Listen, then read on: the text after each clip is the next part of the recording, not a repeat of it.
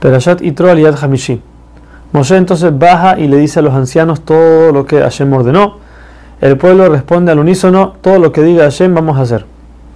La mañana siguiente Moshe de vuelta sube con la respuesta del pueblo hacia Hashem. Aún y que Hashem sabe todo y ya sabe lo que el pueblo respondió, nos enseña la Torah cómo uno debe comportarse cuando una persona te pide una respuesta, aún y que puede ser que ya la, ya la obtuvo, si él te la pidió a ti, deberías de ir y decírsela.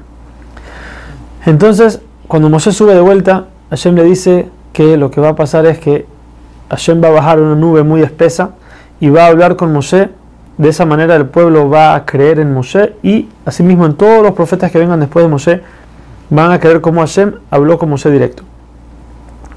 Pero Moshe le dice que el pueblo no quiere escuchar escucharlo a él, quiere escuchar directamente las palabras de Hashem. Entonces Hashem le dice, si es así, entonces vamos a ir que cambiar el plan. Tienes que tienen que purificarse por tres días y el tercer día entonces Hashem mismo va a bajar en Har y va a hablar con ellos. También le ordena cercar la montaña para que nadie suba a ella, porque cualquier persona que suba a la montaña será apedreado o tirado de ella.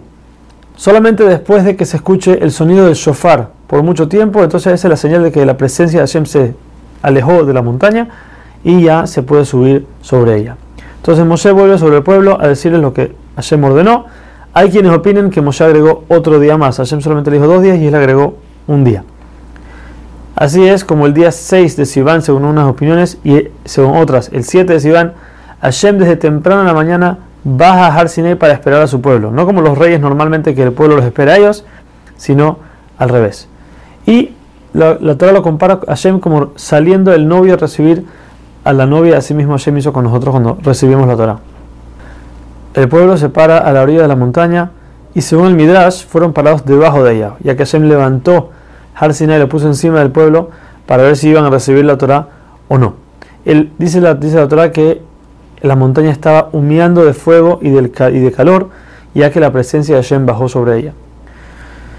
El pueblo temió mucho sobre todo lo que está pasando, entonces Moshe habló al pueblo, Hashem le dio fuerzas sobrenaturales para que su voz se escuche a todo el pueblo sin tener que gritar aún y que no iba a servir nada, la voz de Moshe alcanzaba a todo el pueblo.